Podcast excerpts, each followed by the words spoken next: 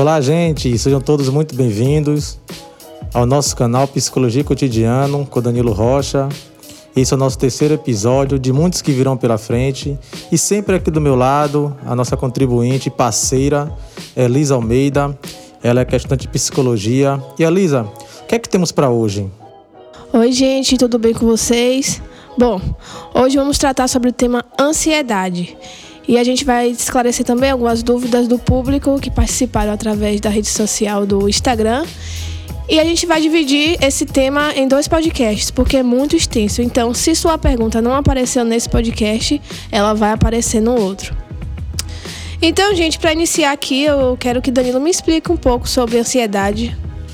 Vamos começar a compreender com alguns números em primeiro momento, para a ter uma noção real do que estamos tratando aqui na questão da população brasileira. Hoje o Brasil, quer queira ou não, ele tem cerca de 9,3% da população que sofrem com ansiedade e muitas delas não sabem o que vem acontecendo. O Brasil hoje é o país da América Latina que mais tem pessoas ansiosas. E não é somente adulto, adolescente ou você da melhor idade, não. Cada vez mais vem crescendo um índice de jovens e crianças que estão desenvolvendo esse quadro aumentando o seu nível de ansiedade. Então vamos observar o seguinte, que a ansiedade, a primeiro momento, ela é natural e é muito importante. Deixar isso bem claro. Ninguém queira se livrar da sua ansiedade, pois ela é que justamente motiva você a estudar, motiva você a acordar, a você realizar algo em sua vida, motiva você a se projetar para uma situação que está prestes a acontecer. Hoje mesmo, né, vimos gravar esse podcast aqui terça-feira, acordei 5 e meia da manhã, para a gente gravar o podcast sete horas. Então, talvez se eu não tivesse essa preocupação de acordar para resolver algo, eu fosse ficar dormindo o tempo todo. Então, até então, tudo normal. Isso é ansiedade. Porém, a gente tem que começar a perceber quando é que está começando a ter dificuldade no nosso dia a dia. Quando já começa a cada vez mais nos deixar preocupado, em alguns momentos ali até paralisar o seu comportamento, paralisar as suas ações e você fica sem saber o que fazer, tendo inúmeras consequências que vamos tratar aqui mais adiante. E assim como você falou, né, Danilo, a ansiedade ela tem muita importância na nossa vida, ela é de grande utilidade, pois ela ajuda a aumentar o nosso desempenho. O problema é que é quando ela é demais quando ela é excessiva, é desproporcional à causa. E você falou aí também que tem pessoas que têm ansiedade e não sabem que tem. Então eu queria que você me dissesse é, como é que eu identifico os sintomas da ansiedade, nos que diz respeito aos sintomas psicológicos. Primeiro que a gente tem que começar logo a dar uma olhadinha o que é que mudou na sua rotina, o que é que mudou no seu dia a dia, quando está enfrentando alguma situação, a maneira que está lidando com isso, como é que anda esses pensamentos seus, são pensamentos acelerado, se você tem turbilhão de pensamentos, se você consegue, não consegue, na verdade, se projetar no que você vem fazendo agora, não consegue fazer um comportamento por vez, você tem aquela sensação que tem que fazer tudo ao mesmo tempo. E você olha para o lado e você não consegue fazer quase nada. Você quer fazer 10 coisas ao mesmo tempo e fica as 10 pela metade. Isso é muito comum. Outro fator também que a gente tem que começar a perceber para identificar essa ansiedade em relação ao fator psicológico ao fator do pensamento, ao fator emocional, é quando você está de cara com alguma situação e você já começa, antes mesmo que aconteça, a sentir que você não vai dar conta, a sentir que você não é capaz de realizar algo e vai criando isso aí um medo muito excessivo. Falando em ansiedade, também é importante destacar aqui que existem é, a angústia, o medo, a insegurança, a timidez, e esses daí são todos parentes próximos. São primos, cunhado, cocunhado, tio, andam, tudo, andam todos interligados, andam tudo bem coladinho. E geralmente que ele é fruto de uma mesma árvore. Ele tem geralmente a mesma origem. Embora também a ansiedade, ela, como falei mais cedo, é o medo exagerado, é uma preocupação exagerada com algo que está para acontecer. E às vezes é algo que você nem sequer sabe se vai acontecer ainda.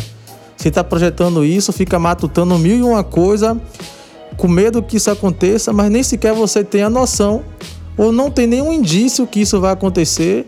A gente está sempre se projetando para o futuro e não consegue se concentrar no aqui ou agora, não consegue realizar atividade de uma vez só. É sempre e a todo momento, pensamentos bem lá na frente, bem atemporal. É você tá em constante apreensão, vivendo no futuro e você acaba meio que é, parado no presente. Você quer fazer várias coisas, pensa no futuro, só que você acaba aqui procrastinando o que você quer fazer porque você está preso no, no, futuro e não está aqui no presente agora. E o, o que a gente começar a observar da, quando já estão em uma ansiedade que não é nível, vamos dizer, leve ou normal, que é o nível comum do nosso dia a dia, que ela é importante, como eu falei mais cedo, que começa a viciar. Quando você tem nível de ansiedade moderado ou grave nessa escala aí, você começa a perceber que vai ter um vício muito grande, você vai começar a se adaptar a isso e achar que esse é o seu normal. Você começa a dizer, ah, eu sou muito ansiosa, e normaliza isso para você, e você não pode sequer perceber que isso também está dificultando o seu dia a dia. Danilo, é, as pessoas confundem muito a ansiedade com o transtorno de ansiedade generalizada. Eu queria que você me explicasse a diferença. Pronto, ansiedade, vamos dizer que é o estado normal, todo ser humano tem, todo mundo tem. Quando você consegue, por mais que tenha uma vida corrida, tenha uma vida agitada, mas você consegue executar suas atividades sem causar nenhum transtorno ao seu dia a dia, sem causar nenhum transtorno à sua saúde mental e emocional.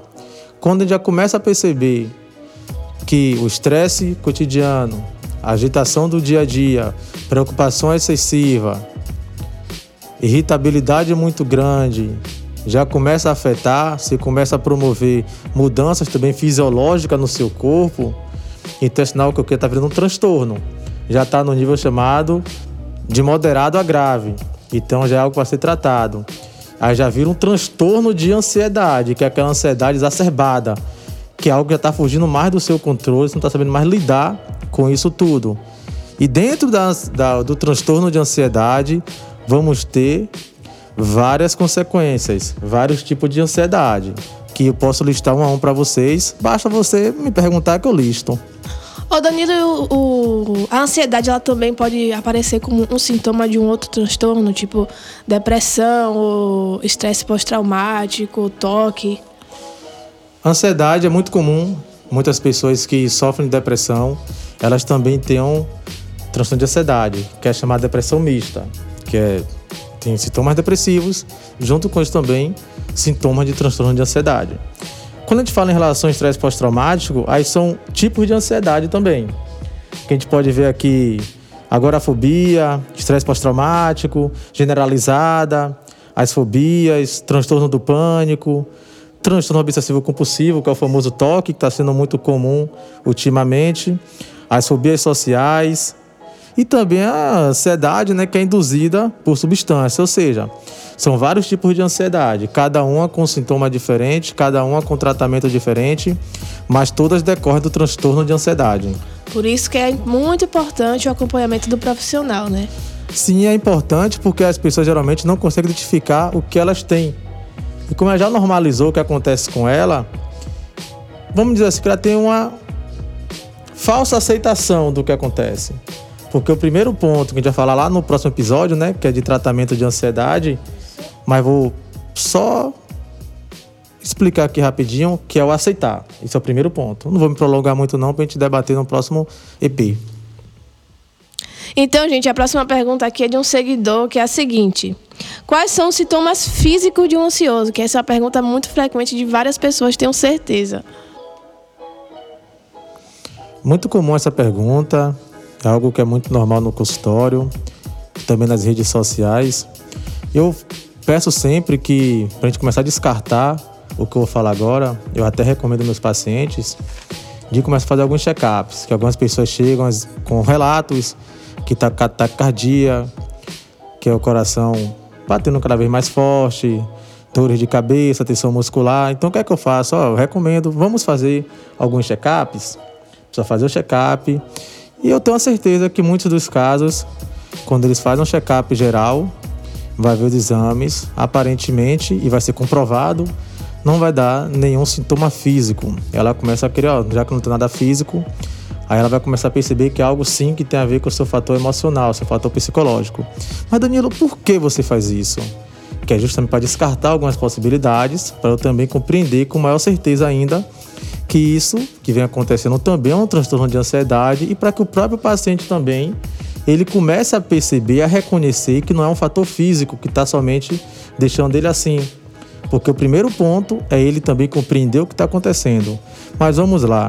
É muito comum os sintomas físicos que aparecem em paciente, lembrando que vai variar de paciente para paciente. Algumas pessoas podem se identificar com vários que tem aqui, então peço a vocês não se dê um autodiagnóstico. Se perceberem que tem algo que acontece com você frequentemente, se esse podcast traz lembranças para você e faz você ficar reflexivo sobre sua própria vida, sobre o que está acontecendo com você, busque ajuda, não fique se auto psicodiagnosticando, se automedicando, buscando o seu próprio conhecimento. Buscando na internet, né? Isso, no Dr. Google, né? Que hoje em dia o Dr. Google tem para ser o doutor, ser o psicólogo, ser tudo na vida das pessoas. Então não façam isso. Identificou? Tem algo com você? Busca a ajuda de um profissional. Muito comum dores abdominais. É, essa dor geralmente pode ser o único sintoma de ansiedade, especialmente em crianças. Dores abdominais constantemente e faz check-up, não vê nada. Isso é mais geralmente para criança. Diarreia vem acontecendo muito também. Quando você vê também pessoas que têm aquela necessidade frequente de estar tá urinando, volta e meia a pessoa vai, não vai urinar. volta e meia a pessoa vai urinar. Boca seca, dificuldade de engolir algo também vem sendo algo muito comum. E dores na cabeça, né? Aquela dor, Lisa, que relatos de pacientes, ela começa a pegar aqui pelo finalzinho do, do pescoço e vai subindo a cabeça e gira, parecendo que vai explodir algo. Uma sensação que a pessoa tem parecendo que não vai dar conta e o medo exacerbante de que algo aconteça, algum vaso estoure e começa a ver aquela uma respiração muito, muito acelerada e você não consegue controlar aquela aceleração. E você tem até uma sensação, né, que eu digo que é uma falsa sensação, mas que você acredita nela, que você não vai conseguir respirar normalmente. Aquela falta, a falta, falsa sensação que você está com falta de ar. Agitação ou tremor.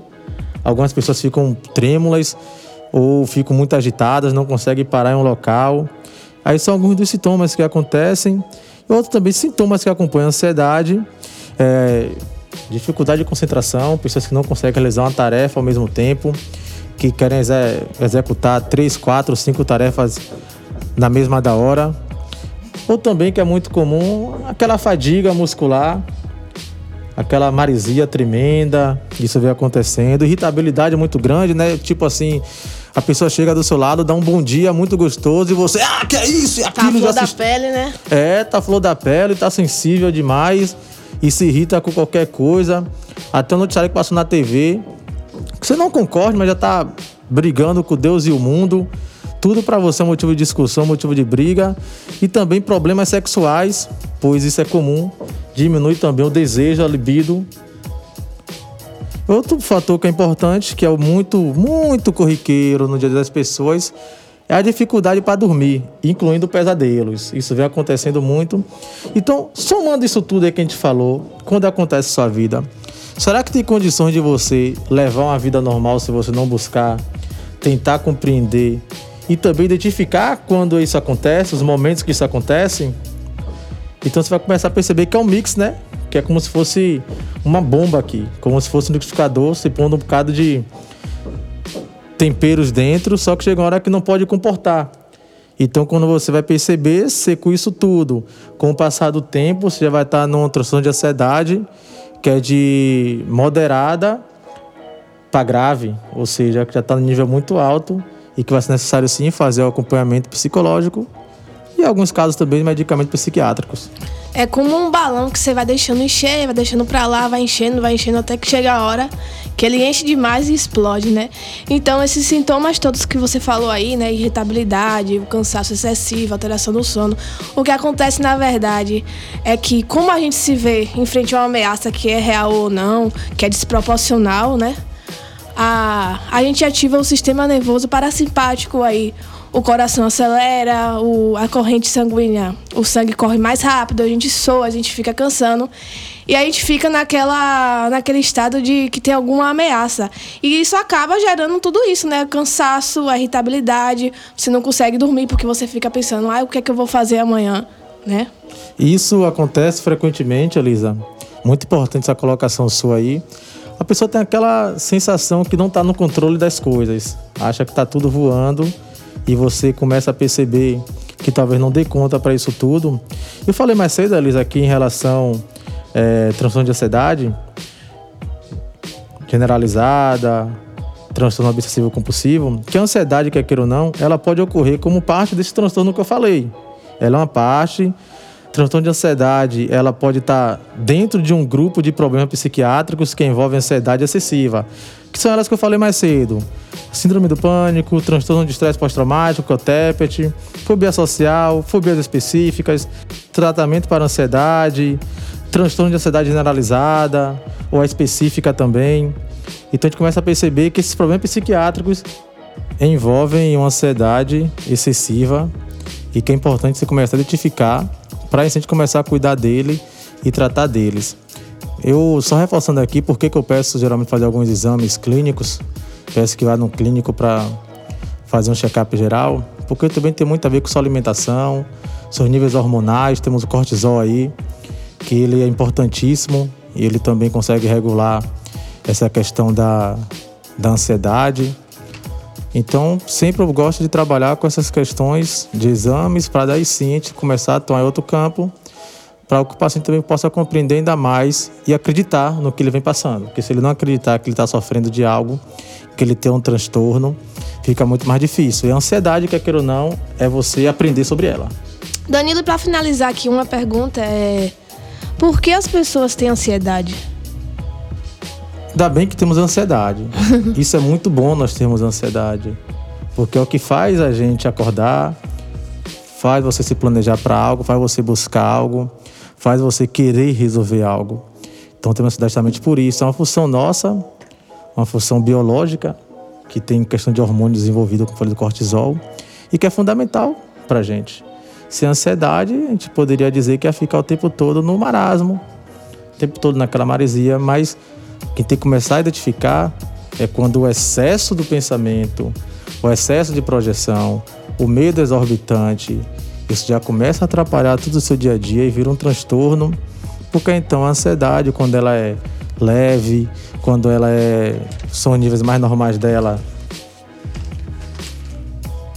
quando a ansiedade ela é leve ou normal, aí tá tudo nessa fase da ansiedade que todo mundo tem. Não existe uma pessoa no mundo que não tem ansiedade se existir alguém, eu quero que passe essa... Não, aí vou estar entrando já em julgamento. Então, Danilo, reformulando a pergunta aqui, eu quero saber o que faz uma pessoa desenvolver a ansiedade a esse nível excessivo? Vários podem ser os motivos, as consequências. Vamos começar a compreender que isso também tem a ver com o modelo familiar, se influencia muito a maneira como os pais lidam com seus filhos, como é que eles orientam, como é que eles cobram em relação e o próprio mundo também. Se você perceber hoje o mundo ele é, é o modo que nós estamos gerindo nossas relações é tudo muito rápido, todo muito estressante. O que era novo ontem hoje já não presta mais. Ah, o tempo todo vem surgindo novidades e acaba de para tentar se aproximar, para tentar alcançar algo que você quer, você acaba sempre se projetando. Mas papais e mamães começam a perceber como é que está lidando com seu filho com isso. Se desde novo ele já começou a apresentar algum desses sintomas, como é que está cobrando a ele, como é que está lidando com ele em relação à perspectiva de futuro, como ele está enfrentando as dificuldades. Então a gente tem que começar a perceber justamente sobre isso. Então, se a pessoa tem os pais que têm ansiedade, ela tem uma tendência, uma predisposição a ter ansiedade. Então, se ela também foi criada em um ambiente aversivo, ela tende a virar um adulto é, hipervigilante, atento, né? Que sempre está em estado de alerta, né, Danilo? Ela está sempre atento a qualquer sinal. Sim. Vamos, vamos começar a compreender também que nós somos seres que nos relacionamos, por isso que vivemos em sociedade. Sociedade quer dizer relações com outras pessoas. E é normal do nosso comportamento, a gente aprende muito E quando você está em determinado ambiente, não estou dizendo aqui que você determinadamente é fruto do seu ambiente, a temática não é essa, a discussão não é essa, mas que você pode, sem se dar conta, começar a ter alguns comportamentos devido à adaptação daquele ambiente, devido ao padrão de comportamento, repertório de comportamento que você viu e começar a desenvolver. Observe se não é muito comum você ter um local, geralmente com quem tem familiares que sofrem com algum problema psiquiátrico, que ele está o tempo todo cuidando, o tempo todo atento ao que vem acontecendo. Sem se dar conta, muitas pessoas começam a desenvolver alguns sintomas parecidos com o que aquela pessoa passa. E ela nem percebe. Depois que ela percebe, olha, estou ficando parecido. Porque você vai reproduzir sem se dar conta. Então, quando tem, tem ambiente, está inserido em alguns contextos desse, é comum que a gente comece a pegar alguns comportamentos nossos. Não estou dizendo que é algo que é 100%, que é algo que sempre vai acontecer, não é nada disso, mas tem influência sim. Também tem a questão dos traumas, né, Danilo? Se a pessoa ela passou por alguma experiência que não foi boa, que foi desconfortável, por exemplo, ela foi fazer um seminário e aí não foi muito bem no seminário. No próximo seminário que ela for fazer, ela tende a ficar mais ansiosa. São as experiências que você vai tendo. Como é que elas são positivas ou negativas? Então, quando você vivencia algo que deixa você com sentimento de vulnerabilidade, que deixa você com aquela sensação de impotente, de que não está no controle, de que tá, pode vir um excesso de cobrança, que vai vir um julgamento muito grande, isso dá um medo em vocês. Você lembra que foi logo no início que medo, angústia são parentes próximos do, da ansiedade? Então são parentes próximos. E você sentir isso quando vai fazer algo é muito normal. É normal você ter o medo de se apresentar em público. É normal você ter dificuldade de estar tá iniciando algo novo. Isso é muito normal. Agora, quando já começa a venda exageradamente algo muito forte de você não mais conseguir controlar suas ações para ter o resultado final com êxito no seu comportamento, aí já que você ligou um sinalzinho de alerta. Pensa num carro, né? Quando você está dirigindo, aí vem lá e no painel do carro aparece uma bombinha com indicativo como se a temperatura fosse aumentar ou fosse faltar gasolina. Ali não está o problema naquela gasolina naquela bombinha que acionou. Ali só deu um alerta de que algo não está indo bem. E para solucionar isso, é você identificar o que não está fazendo bem, identificar o que é que está causando isso, para aí sim você tentar resolver esse problema que vem acontecendo, sem desespero, sem agonia. Ninguém vai ficar da noite para o dia convivendo com sua ansiedade, né? Que vai ser o nosso próximo podcast. Já está chegando aqui praticamente no final justamente sobre os tratamentos, né, Elisa? Como tá lidando, dicas que a gente vai estar tá passando aqui. Então, como a Elisa falou, quem não mandou suas perguntas ou quem já mandou e não está nesse podcast, tenha certeza que vai estar tá no próximo episódio, episódio número 4. Se não tiver nesse, vamos criar um outro episódio justamente para esclarecer todas as dúvidas das pessoas. Então, gente, vamos direcionar a nossa energia naquilo que nos edifique, naquilo que nos faz bem, que nos faça produzir. Eu sei que isso não é difícil, mas os profissionais estão aí para isso, para nos ajudar. Agradeço a você que nos acompanhou até aqui o final. Fique ligado nos próximos podcasts que a gente vai estar também tratando sobre esse tema ainda. Obrigado, Danilo. Eu que agradeço também pela sua participação aqui. E lembrando, gente, então compartilha, passa esse áudio, divulga o nosso canal, pois se ajudou você, pode dar outra pessoa também. Talvez não tenha te ajudado tanto. Mas você pode saber aquela pessoa, aquele amigo, aquele paquera, esposo, a titia, o papai, que pode precisar de uma mensagem dessa, de escutar um pouco mais, compreender, para daí sim iniciar um tratamento. Gratidão, a palavra do dia. Lembrando sempre, então a frase que eu termino aqui hoje não vai ser diferente, né? Que é justamente jamais permita que alguém saia do seu lado pior do que ela chegou, pois pode ser a última vez que você vai estar vendo essa pessoa. E você, quer queira ou não, é a pessoa mais importante desse mundo, você também pode fazer seu dia diferente. As coisas não vão acontecer por acaso e nem sequer nada vai mudar do nada. Então, muito obrigado, até logo. Toda terça-feira aqui nosso podcast Psicologia Cotidiana com Danilo Rocha. E do lado aqui, essa figurinha carimbada, pessoa que admiro muito e sou muito grato a ela, Elisa Almeida, né? Gravações aqui no estúdio Underhouse Records de Sion. Muito obrigado também. Gratidão.